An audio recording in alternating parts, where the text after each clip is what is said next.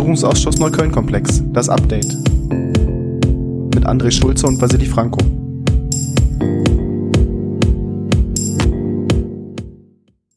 Herzlich willkommen zu einer neuen Folge Das Update zum Neukölln-Komplex.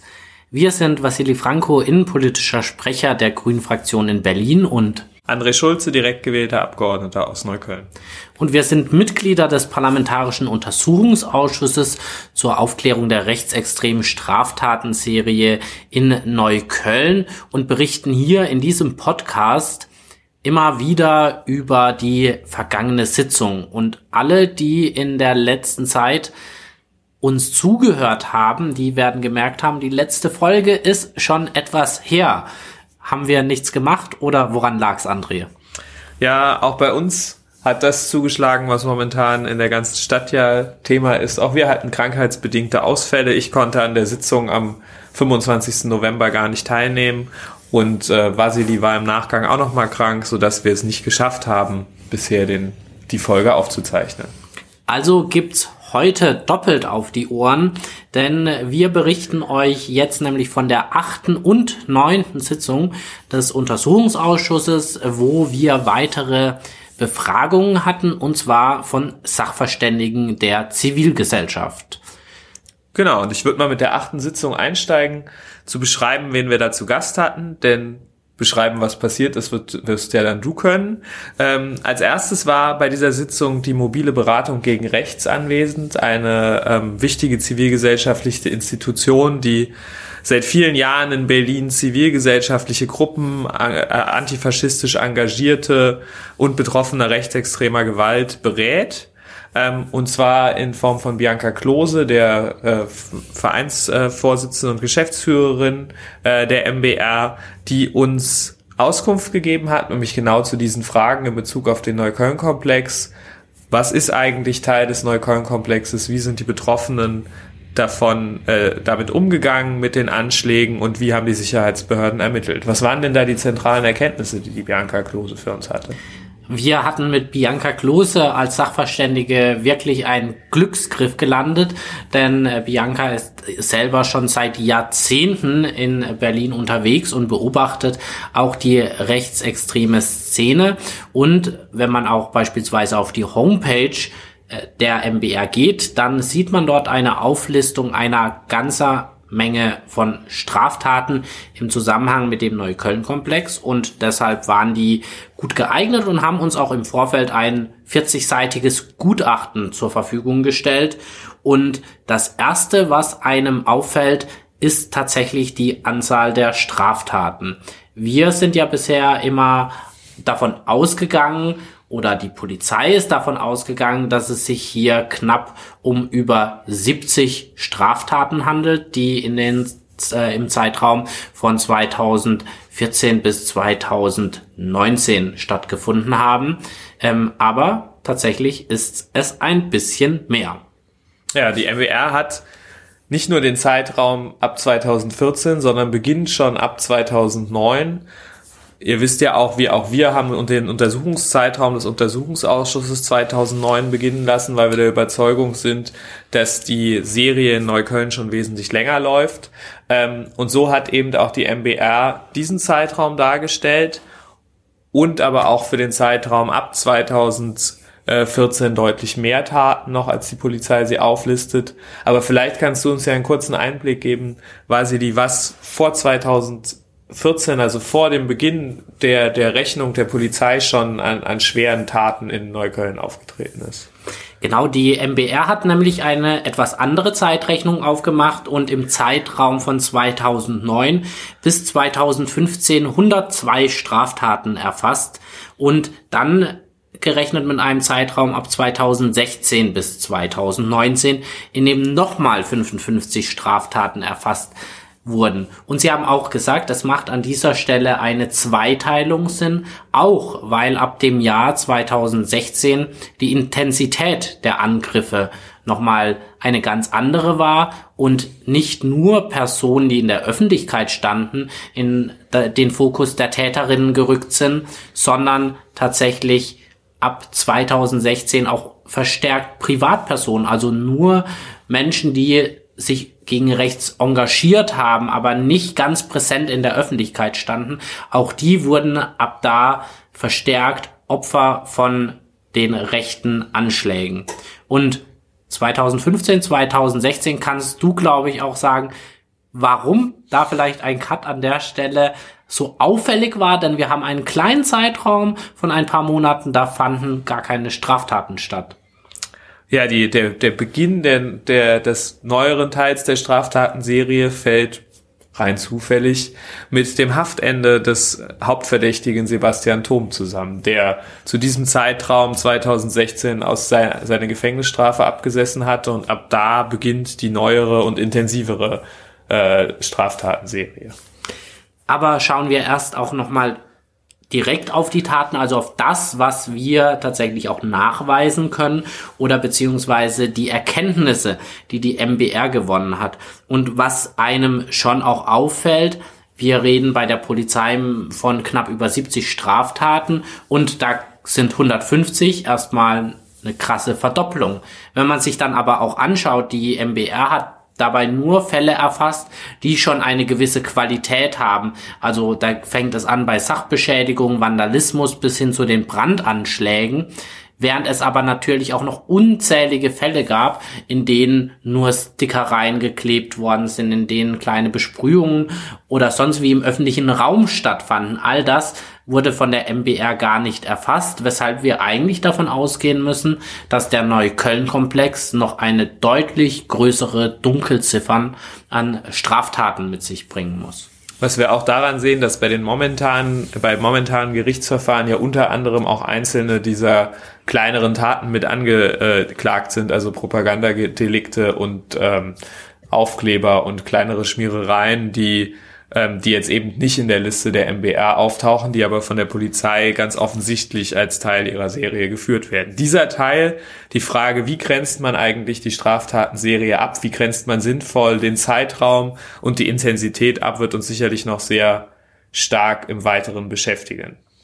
Die MBR hat auf jeden Fall jetzt auch nicht einfach alle Straftaten genommen, die irgendwie in den Bereich rechts fallen, sondern hat sich durchaus für die Erfassung einen Modus operandi angeschaut, also Muster, die man immer wieder gesehen hat, sei es die gleichen Tathergänge, sei es ähm, auch immer wieder die Wiederholung bei bestimmten Betroffenen. Also überall, wo man darauf schließen konnte, dass es ähnliche Täterinnengruppierungen waren, nur diese Taten wurden dann letztendlich auch gezählt. Und dabei gab es wieder auch einige offene Fragen, wie beispielsweise bei Sprühereien, wo die MBR zumindest Hinweise gegeben hat, dass es sich hier um ähnliche Schriftarten handelt, also sowohl die Schrift der Besprühung an sich, aber auch die Begriffe, die Beleidigungen, die Beschmähungen, die verwendet worden sind, die waren oftmals die gleichen. Und auch hier stellen sich durchaus nochmal Fragen, inwiefern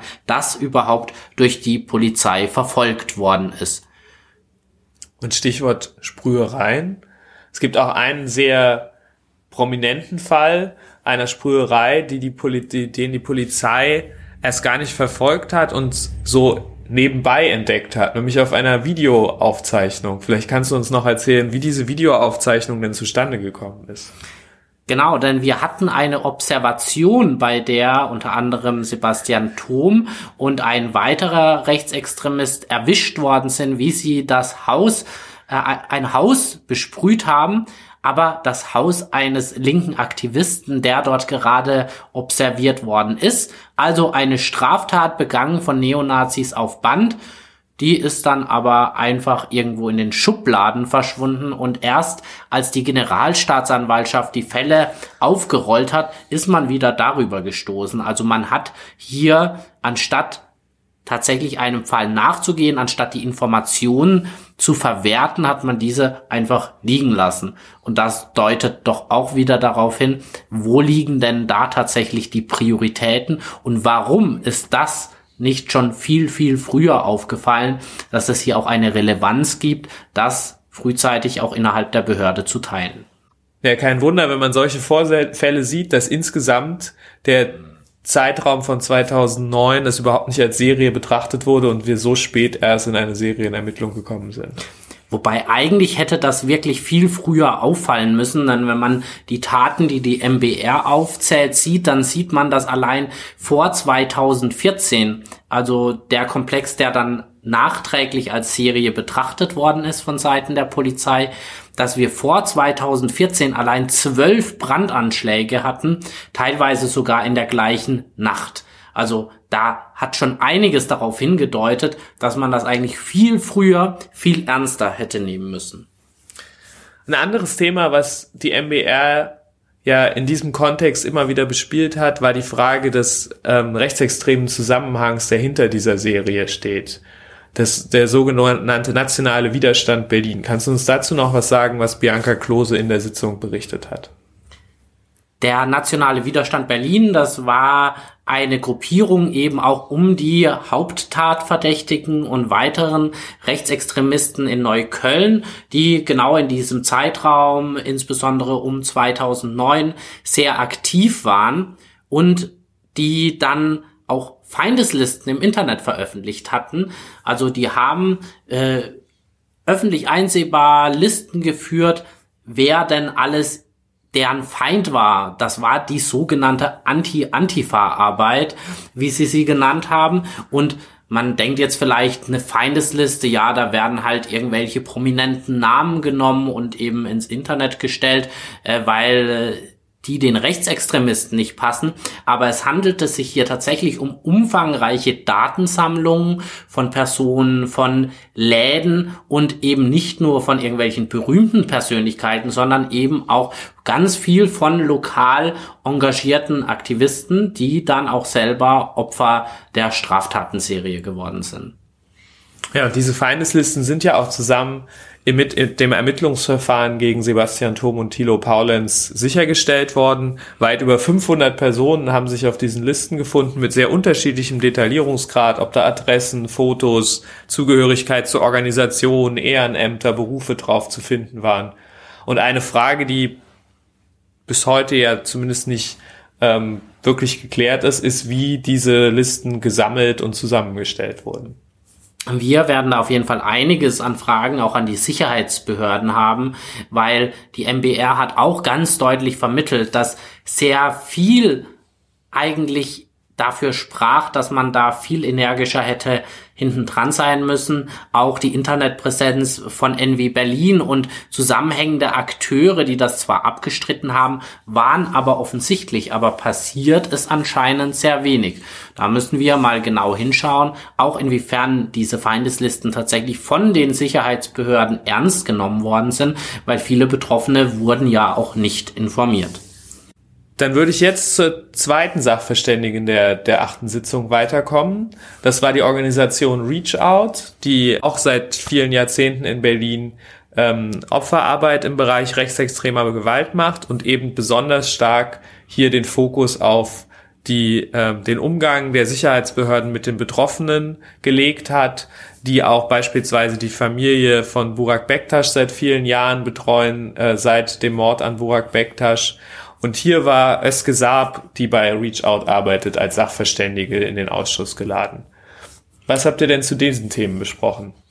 Wir hatten ja zuvor ganz viele Anhörungen von Zeugen, von Betroffenen der Anschlagsserie. Und Reach Out hat über die letzten Jahre sehr viele der Betroffenen betreut und begleitet. Und auch da hat sich einfach gespiegelt, was wir von den Betroffenen bereits gehört haben, dass diese sich nicht ernst genommen gefühlt haben und wir haben auch gemerkt, dass so Organisationen wie Reach Out dann für die Betroffenen teilweise auch die einzigen Ansprechpartner waren, wo man sich ernst genommen gefühlt hat, wo man gemerkt hat, ah, hier wird mein Anliegen nicht abgetan. Auch hier wurde beschrieben, wie schwierig oder eben nicht existent teilweise auch der Kontakt zur Polizei war. Und da muss man durchaus konstatieren, dass ohne Beratungsorganisationen auch wie Reach Out viele Betroffene mehr oder weniger alleine dagestanden hätten. Und das ist ja durchaus auch was, was wir aus den vorherigen Befragungen der Betroffenen schon mitgenommen haben. Auch da kam häufig der Verweis auf Organisationen wie Reach Out und die MBR, auf den Austausch in im Kontext dieser Organisation in Bündnisstrukturen, wie wichtig das für die Betroffenen war, ähm, um einen Rückhalt zu haben und auch gleichzeitig um die Kraft zu haben, die, die Arbeit voranzutreiben, die Forderungen nach diesem Untersuchungsausschuss voranzutreiben. Dann lass uns mal zur vergangenen Sitzung am 9. Dezember springen. Da warst du ja auch wieder mit dabei und wir hatten als Sachverständige diesmal Kathi Becker geladen von den Registerstellen. Ähm, was sind dann die Registerstellen und was macht zum Beispiel auch Kathi ähm, als Sachverständige, beziehungsweise was zeichnet sie dann aus?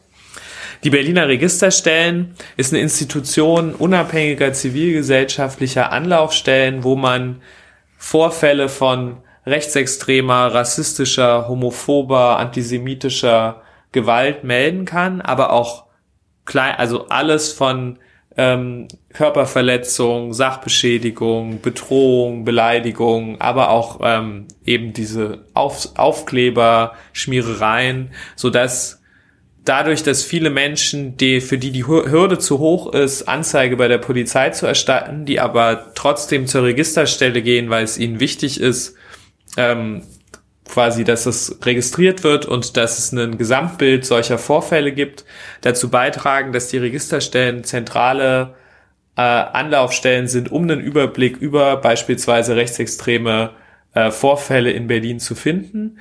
Die erste dieser Registerstellen gab es in Treptow-Köpenick. Da war Kati Becker auch in Treptow-Köpenick ähm, und hat in dieser äh, Registerstelle gearbeitet. Inzwischen gibt es die in ganz Berlin.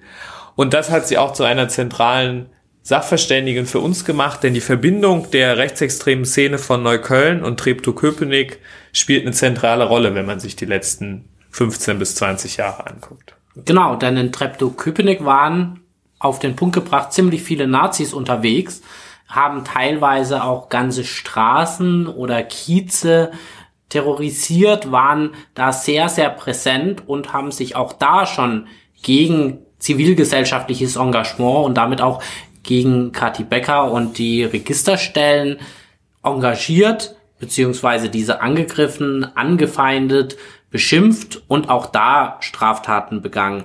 Und du hast eigentlich schon gerade angesprochen, wir reden immer von der Neuköllner Anschlagsserie, aber Kathi Becker hat uns da schon noch mal ein bisschen mehr die Augen geöffnet.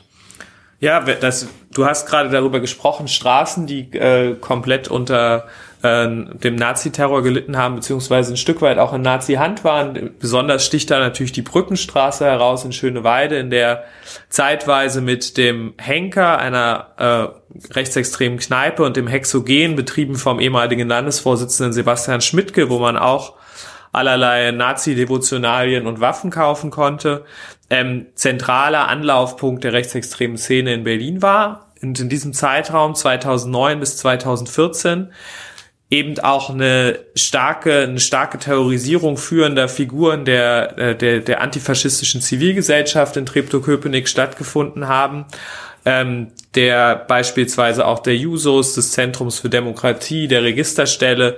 Sie hat uns eine, eine Reihe von Anschlägen, also über 80 Taten, die vergleichbar sind äh, mit der Neuköllner Serie, ähm, aufgezeigt, die in diesem Zeitraum in Treptow-Köpenick stattgefunden haben und wo man eigentlich, wenn man von heute darauf guckt, sagen muss, warum hat damals da keine Serienermittlung stattgefunden? Ähm, und warum ist das damals so sehr bagatellisiert worden? Sie hat uns das ganz von ganz vielen Fällen beschrieben, wo die Polizei gesagt hat, ach, gehen Sie doch mal, gehen Sie doch mal lieber Bier trinken mit den, mit den Nazis, das sind doch nette junge Männer. Ähm, anstatt sich hier immer über die zu beschweren, wo, wenn Hitlergrüße gezeigt wurden, gesagt wurde von der Polizei, das haben wir nicht gesehen ähm, wo Nazis bei Spaziergängen zur Säuberung des Kiezes von, von Nazi-Aufklebern sind Nazis nebenher gelaufen, haben Steine in die Hand genommen, haben sich darauf vorbereitet, diese zu werfen. Auch da hat die Polizei weggeschaut. Also ein ganz, ganz schwieriges Klima, das sie beschrieben hat aus diesem Zeitraum in Schöneweide. Und wir haben eben nicht nur Neukölln und Treptow-Köpenick, wir haben auch weitere Bezirke, ob Pankow, Lichtenberg, Marzahn-Hellersdorf, wir haben in allen Bezirken immer wieder auffällig vergleichbare Taten auch im Kontext eben immer wieder mit der gleichen Personengruppe. Und was ich auch nochmal sehr eindrücklich geschildert fand, ist, dass wir hier nicht mit diffusen, vereinzelten Taten von irgendwelchen Einzeltätern zu tun haben, sondern wenn man sich auch wie Kati Becker das gemacht hat, die rechtsextreme Szene in Berlin anschaut, dann führt das eigentlich zurück bis in die 90er Jahre, Anfang der 2000er Jahre, dass wir ein rechtsextremes Netzwerk haben mit immer wieder den gleichen Personen, mal mehr, mal weniger aktiv, mal mehr Leute, mal weniger Leute, die nur unter anderen Namen fungieren. Und sie hat uns da insbesondere beschrieben, dass für diese Art von Tätigkeit, die wir hier untersuchen, das läuft im Szenebegriff unter dem Stichwort Anti-Antifa-Arbeit, also das Ausspähen, die Recherche zu politischen GegnerInnen, ähm, aber auch dann das, die, Bedrohung dieser Person, äh, die Gewalttaten gegen diese Person, dass das ein sehr enger äh, Kreis von Aktiven aus der extremen Rechten ist, der seit 20 Jahren hauptsächlich beginnt in der Kameradschaft Tor Anfang der 2000er und bis heute fortgesetzt diese Arbeit in ganz Berlin macht in verschiedenen ähm, Organisationszusammenhängen, in verschiedenen Kiezen, auch mal wechselnd mit wechselnden Schwerpunkten, aber wir eigentlich von denselben 20 bis 30 Personen reden, die das in diesem Zeitraum gemacht haben. Und dazu gehören eben auch die Tatverdächtigen der Neuköllner Anschlagsserie und ihr direktes Umfeld in Neukölln. Genau, angefangen von der Kameradschaft Tor über den bereits erwähnten nationalen Widerstand oder die freien Kräfte Neukölln bis auch hin zum parteipolitischen Engagement in der NPD oder auch teilweise in der AfD und heute beim dritten Weg. Also wir haben diese personellen Kontinuitäten, wir haben auch die gleichen Muster, nur immer unter anderem Namen aber eben mit den gleichen Personen und mit den gleichen Methoden. Und das hat uns das Gutachten, das auch hier von den, der Registerstelle vorliegt, nochmal sehr, sehr eindrücklich gezeigt, wie es hier tatsächlich eine Entwicklung über die Jahre gegeben hat und wo aber alle Schritte wieder, immer wieder zu den gleichen Personen zurückführen und eben nicht nur für die Taten in Neukölln, sondern eben auch für die Taten in Treptow-Köpenick oder in anderen Bezirken. Und sie hat uns insgesamt eine Liste vorgelegt von, möglich von Taten, die vergleichbare Tatmuster aufweisen, wie sie in der Neuköllner Serie vorkommen, die ebenfalls gegen politische Gegnerinnen äh, erfolgen und die eben auch dem, dem, dem Themenkreis dieser Gruppe entsprechen. Und da kommt sie auf über 670 Taten in Berlin seit 2009, die potenziell einer solchen Gesamtserie zugeordnet werden können. Und daraus die zentrale Schlussfolgerung dieses Gutachtens.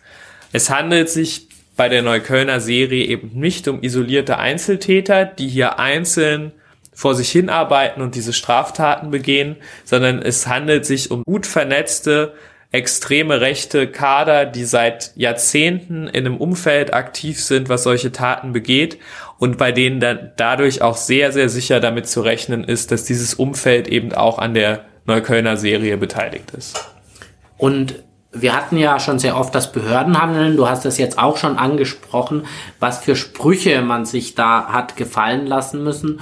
Und wenn wir eben fragen, wie ernst haben die Sicherheitsbehörden denn diese Bedrohung von rechts genommen, dann sind das auch weitere Hinweise, dass zumindest in den Fällen, in denen Kati, die Kati Becker geschildert hat, in denen sie auch teilweise selbst beteiligt war, dass man da durchaus viele Zweifel bekommen kann, wenn eben auch die Polizei daneben steht, während Beleidigungen kommen wie du Antifa, wo ich spreche jetzt die Beleidigung nicht aus, aber die Polizei steht dabei, sie bekommt das mit, sie reagiert nicht bei Taten wie eingeschmissenen Fensterscheiben, wird, wird keine Spurensicherung vorgenommen.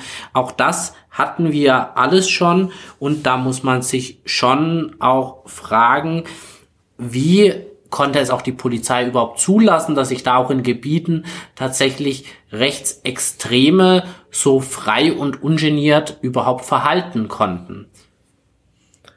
Was wir auf jeden Fall aus dieser Befragung mitnehmen, ist, man kann den Neukölln-Komplex nicht losgelöst vom Rest der Stadt betrachten und nicht losgelöst nur, nur die Neuköllner Taten betrachten, insbesondere dieser Zusammenhang nach Treptow-Köpenick und Schöneweide, aber auch die Zusammenhänge in andere Bezirke wie Lichtenberg und Marzahn-Hellersdorf sind äußerst relevant, um die Gesamtserie beurteilen zu können. Ähm, und das werden wir sicherlich auch nochmal berücksichtigen in den folgenden Beweisanträgen beziehungsweise in der folgenden Arbeit des Untersuchungsausschusses. Kurzum hatte es dann Kathi Becker mit einem Beispiel noch gut zusammengefasst. Viele von euch kennen sicherlich Irmela Schramm. Das ist äh, die Aktivistin, die seit Jahrzehnten ähm, Nazi-Stickereien entfernt und dafür sogar auch schon wegen Sachbeschädigung angezeigt worden ist. Aber da merkt man auch, dass es eben auch ein organisiertes Netzwerk unter den Rechten gibt, denn egal wo sie das gemacht hat, ob mal in Neukölln oder in Treptow-Köpenick, sie wurde da auch wiedererkannt, sie wurde da angesprochen, auch öfter von gleichen Personen. Also die Rechten haben die Leute im Blick und das wurde ja auch berichtet, dass man eben sehr oft festgestellt hat, dass selbst wenn die Nazis nicht gewaltbereit waren oder direkt Drohungen ausgesprochen haben, dass es sehr viele gab, die dann auch zugeschaut haben, sich Notizen gemacht haben, Fotos durch Fensterscheiben gemacht haben. Also man hat sich da tatsächlich arbeitsteilig organisiert und hat geschaut, wie man politische Gegner erfasst und hat auch nicht davor zurückgescheut, Gewalt gegen sie anzuwenden. Und da spricht schon einiges dafür, dass man all das hätte durchaus auch früher erkennen können und wenn schon nicht die Taten aufklären, vielleicht den einen oder anderen Betroffenen auch besser hätte schützen können. Mit der Befragung von Kati Becker haben wir dann den Block der Befragung der Sachverständigen vorerst erstmal abgeschlossen mit in der neunten Sitzung. Wir müssen gegebenenfalls gucken, ob wir das im weiteren Verlauf des Untersuchungsausschusses nochmal aufnehmen. Da können sich ja auch nochmal neue Sachverhalte ergeben. Aber womit werden wir denn fortsetzen auf der nächsten Sitzung im Januar? Genau, erstmal steht äh, die relativ kurze Winterpause an, aber wir haben ja gesagt, auch trotz anstehender Wiederholungswahl, wir wollen und wir werden auch weiterarbeiten und werden deshalb bei unserer ersten Sitzung im neuen Jahr am 6. Januar die beiden Sachverständigen Herbert Diemer und Uta Leixenring befragen, die kennt vielleicht der ein oder die andere schon, die sich schon mal mit dem Neukölln-Komplex befasst hat. Ja, die beiden wurden vom damaligen Innensenator Geisel am zum Ende der letzten Legislaturperiode als Sonderermittlerin für den Neukölln-Komplex eingesetzt und hatten die Aufgabe, die bis dahin erfolgte Ermittlungsarbeit zu überprüfen ähm, und haben einen relativ langen Bericht dazu vorgelegt, haben dabei ähm, verschiedene Themen aufgegriffen. Im Fokus stand beispielsweise die Frage, warum hat die Staatsanwaltschaft so lange noch die äh, Taten auf einzelne Staatsanwälte aufgeteilt gehabt, während die Polizei es schon als Serienermittlung geführt hat? Warum gab es eine unvollständige auf Auswertung der G10-Garten vom Verfassungsschutz? Auch zum Umgang mit den Betroffenen ist einiges in diesem Bericht ausgeführt. Und auf diese Fragen, die dort ausgeführt sind und auf die Bewertung von Dima und Leixenring hinsichtlich der Ermittlungsarbeit wollen wir im Januar eingehen. Genau, denn es gab zwar auch schon eine Besprechung in der letzten Legislaturperiode im Innenausschuss, aber der Bericht lässt auf jeden Fall auch noch einige Fragen offen und wir erhoffen uns natürlich von den beiden, die sich schon einen Großteil der Akten vor einigen Jahren eben ansehen konnten, auch nochmal weitere Erkenntnisse, wo wir vielleicht auch nochmal die Möglichkeit haben, dann tatsächlich tiefer nachzubohren und eben Fehler, die passiert sind, nicht nur zu beschönigen, sondern da tatsächlich ins Detail zu gehen. Und du hast ein Stichwort gerade aufgemacht, die die Akten schon gelesen haben. Ja, die Akten. Ein gutes Thema, André. Wie sieht's denn aus mit den Akten? Ja, das haben wir im letzten, in der letzten Folge schon ausführlich betrachtet. Wir haben seitdem nur wenige neue Akten geliefert bekommen. Wir sind da immer noch in der Diskussion mit den zuständigen Senatsverwaltungen, insbesondere der Senatsverwaltung für Justiz. Wir werden im Januar äh, ist jetzt eine gemeinsame Arbeitsgruppensitzung angesetzt, wo der Ausschuss sich mit den Senatsverwaltungen nochmal zusammensetzen wird und im Detail die Beweisanträge durchgehen wird. in der Hoffnung, dass sich daraus neue Erkenntnisse ergeben, woran genau es hakt und mit welcher zeitlichen Perspektive wir rechnen können, um dann wirklich Akten zum eigentlichen Ermittlungsverfahren oder zu den eigentlichen Sachverhalten des Neukölln-Komplexes zu bekommen. Abschließend bleibt dann, glaube ich, nur noch zu sagen, kommt zumindest gut ins neue Jahr und ich glaube, angesichts der Situation, angesichts der Erkenntnisse, die wir dieses Jahr aus dem Ausschuss ziehen konnten, wissen wir, dass wir, glaube ich, noch eine ganze Weile länger brauchen werden. In diesem Sinne, guten Rutsch ins neue Jahr und wir sehen uns in 2023. Und hören uns. Bis dahin.